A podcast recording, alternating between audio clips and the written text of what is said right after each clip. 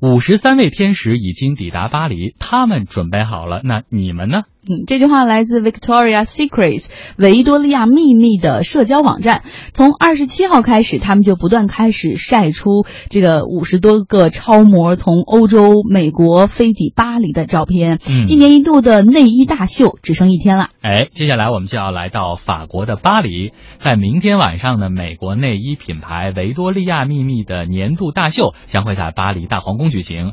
而像当今最炙手可热的一些超模，你像亚历山大·安布罗修，以及阿德里亚娜·利马和艾尔莎·霍斯卡，以及新生代的超模吉吉，再加上卡戴珊家族的肯达尔·詹娜，五十三位超模将会带来一场视觉盛宴。嗯，相信很多男生们哈，比我们更了解维多利亚秘密的大秀。那除了性感超模会走秀之外，还有像 Lady Gaga、The Weeknd 这样非常当红的歌星，Bruno Mars 他们都会到场来助阵演唱。就等于说，他们一边在现场唱，然后维密的天使们就伴着这样的音乐在走秀，非常的酷。呃，之前曾经有一个就 Maroon Five 里面他的那个主唱的老婆也正好是维密的超模，等于说丈夫在唱歌，然后老婆在走秀，那是哎非常酷的画面。我们想知道哈，维多利亚的秘密到底有什么样的本事呢？明明它就是快时尚的料子和价格，那个真的并不是很贵，可能二十多美元就可以买一件内衣，然后三四十美元就可以买一套。那然后这个款式又特别多，明明就是跟快时尚 Zara、H&M 其实没什么太大的两样，可为什么它就能把自己打造成一个堪比奢侈品大牌的这样有号召力的品牌呢？我们听个小片吧。一九七七年，毕业于斯坦福经济学院的罗伊·雷蒙德觉得在大庭广众下为妻子选购内衣很尴尬，于是他想创建一个高级商店，让买内衣的男人不再觉得自己尴尬。于是他向银行和亲戚那里借钱，创建了一家名叫“维多利亚的秘密”的内衣店。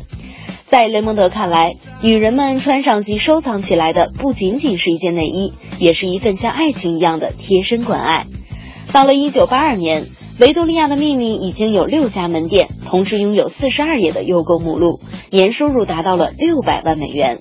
如果你觉得这个速度算快，那不妨看一下他卖身给 Limit 公司之后的发展。经过他的创始人精心打造后，维密逐渐成为了美国女性趋之若鹜的内衣品牌。目前，维密全美门店已经超过了一千家。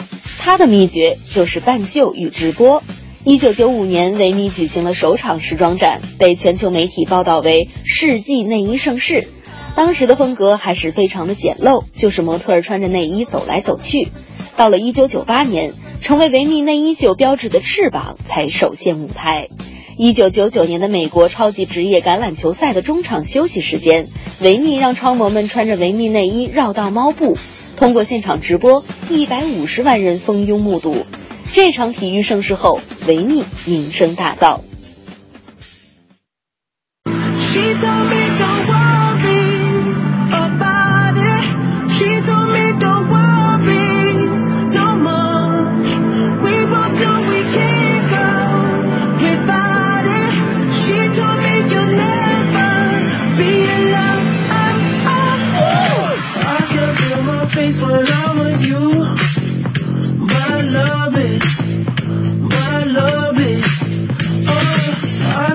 My face when I'm with you. But I love it. But I love it. Oh, and I know she'll be the death of me. At least we'll both be numb. And she'll always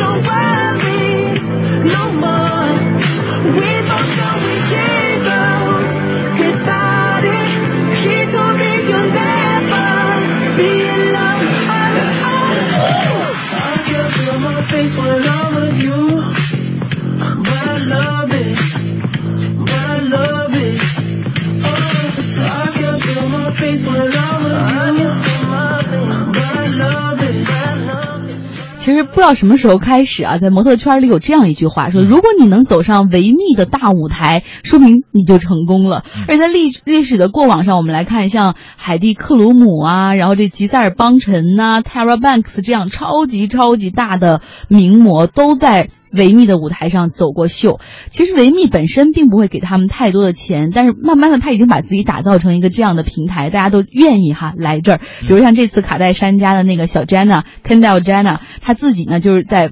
她的微信呃不是在 Twitter 上面来表达一下哈，说说我就是想走个维密的秀，然后结果维密那边没有经过选拔，直接给她一个后门签了合同，嗯所以维密现在就是这样红这么火。